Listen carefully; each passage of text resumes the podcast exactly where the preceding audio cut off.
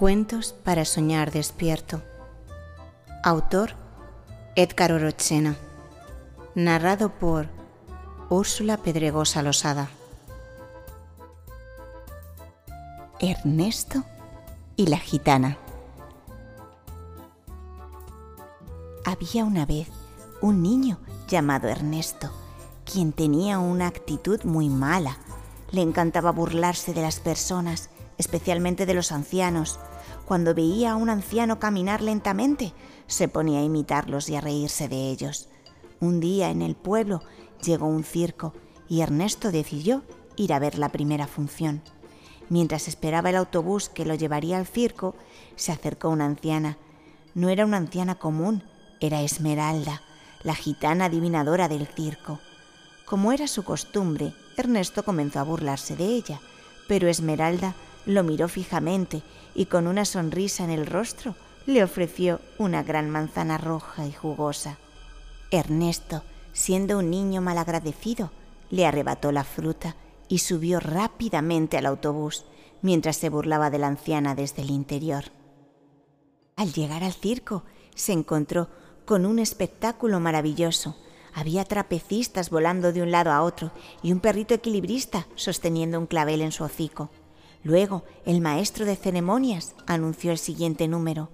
Damas y caballeros, desde los confines de la tierra les presentamos a Esmeralda, la gitana adivinadora.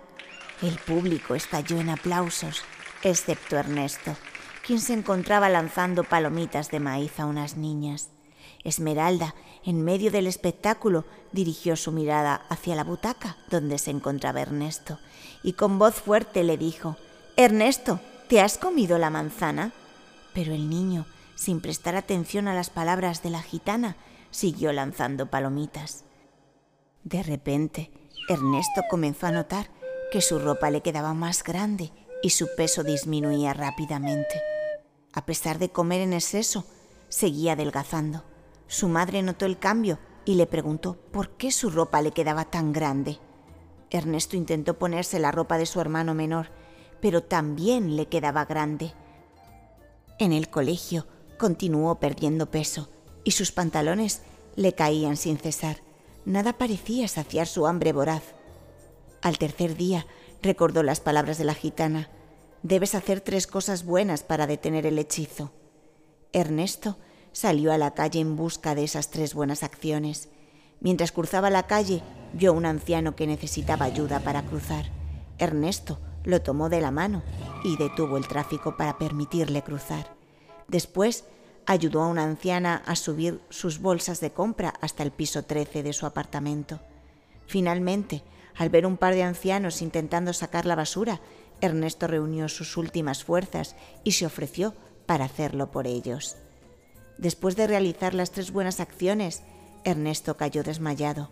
Al despertar, se encontró nuevamente en el circo, esta vez las niñas que antes él molestaba le lanzaban palomitas. Escuchó la voz de Esmeralda diciendo, ¿Has aprendido la lección, Ernesto? Desde ese día, Ernesto nunca volvió a burlarse de los ancianos. Aprendió el valor de la empatía y el respeto hacia los demás sin importar su edad. Y colorín colorado, este cuento se ha acabado.